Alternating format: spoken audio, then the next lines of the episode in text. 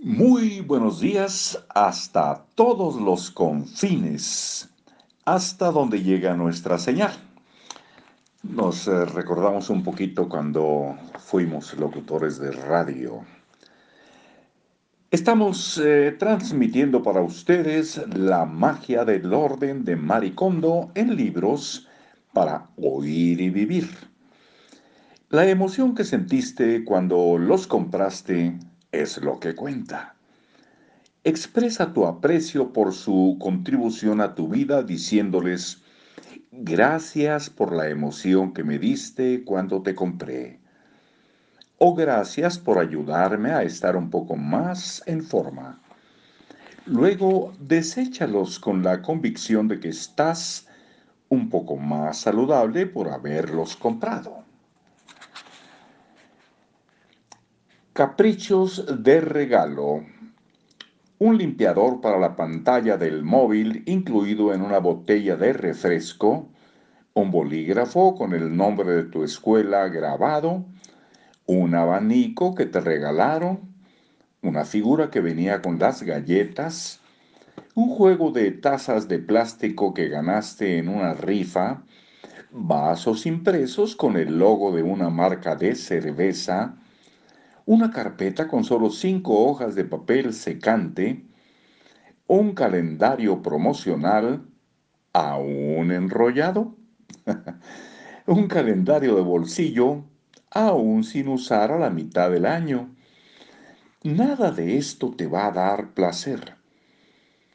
Tíralo sin pensarlo dos veces. Objetos sentimentales. La casa de tus padres no es un almacén de recuerdos. Ya que has organizado tu ropa, libros, papeles y como no, que recordamos que es eh, todo lo demás, objetos varios, como no, por fin puedes ocuparte de la última categoría, objetos con valor sentimental. Dejo estas cosas para lo último porque son las más difíciles de desechar. Cuando, como la palabra implica, un recuerdo es el recordatorio de un momento en que nos dio alegría. La sola idea de tirarlo siempre nos genera el temor de perder esos preciosos momentos.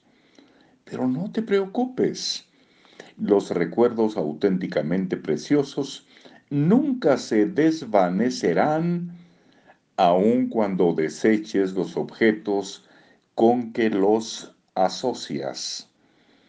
Si piensas, si piensas en tu futuro, ¿crees que vale la pena conservar recuerdos de cosas que olvidarías si no los conservas? Nosotros vivimos en el presente no importa los, lo maravillosas que hayan sido las cosas. No podemos vivir en el pasado. La alegría y la emoción que sentimos aquí y ahora es más importante.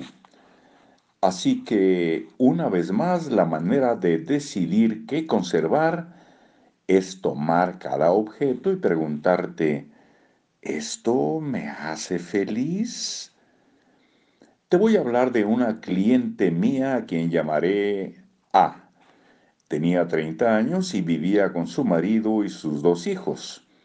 Cuando visité su casa para nuestra segunda sesión, era obvio que el número de cosas se había reducido. Y ahí lo dejamos por hoy. Y pues nos seguimos escuchando. ¿Les parece bien? Hasta pronto.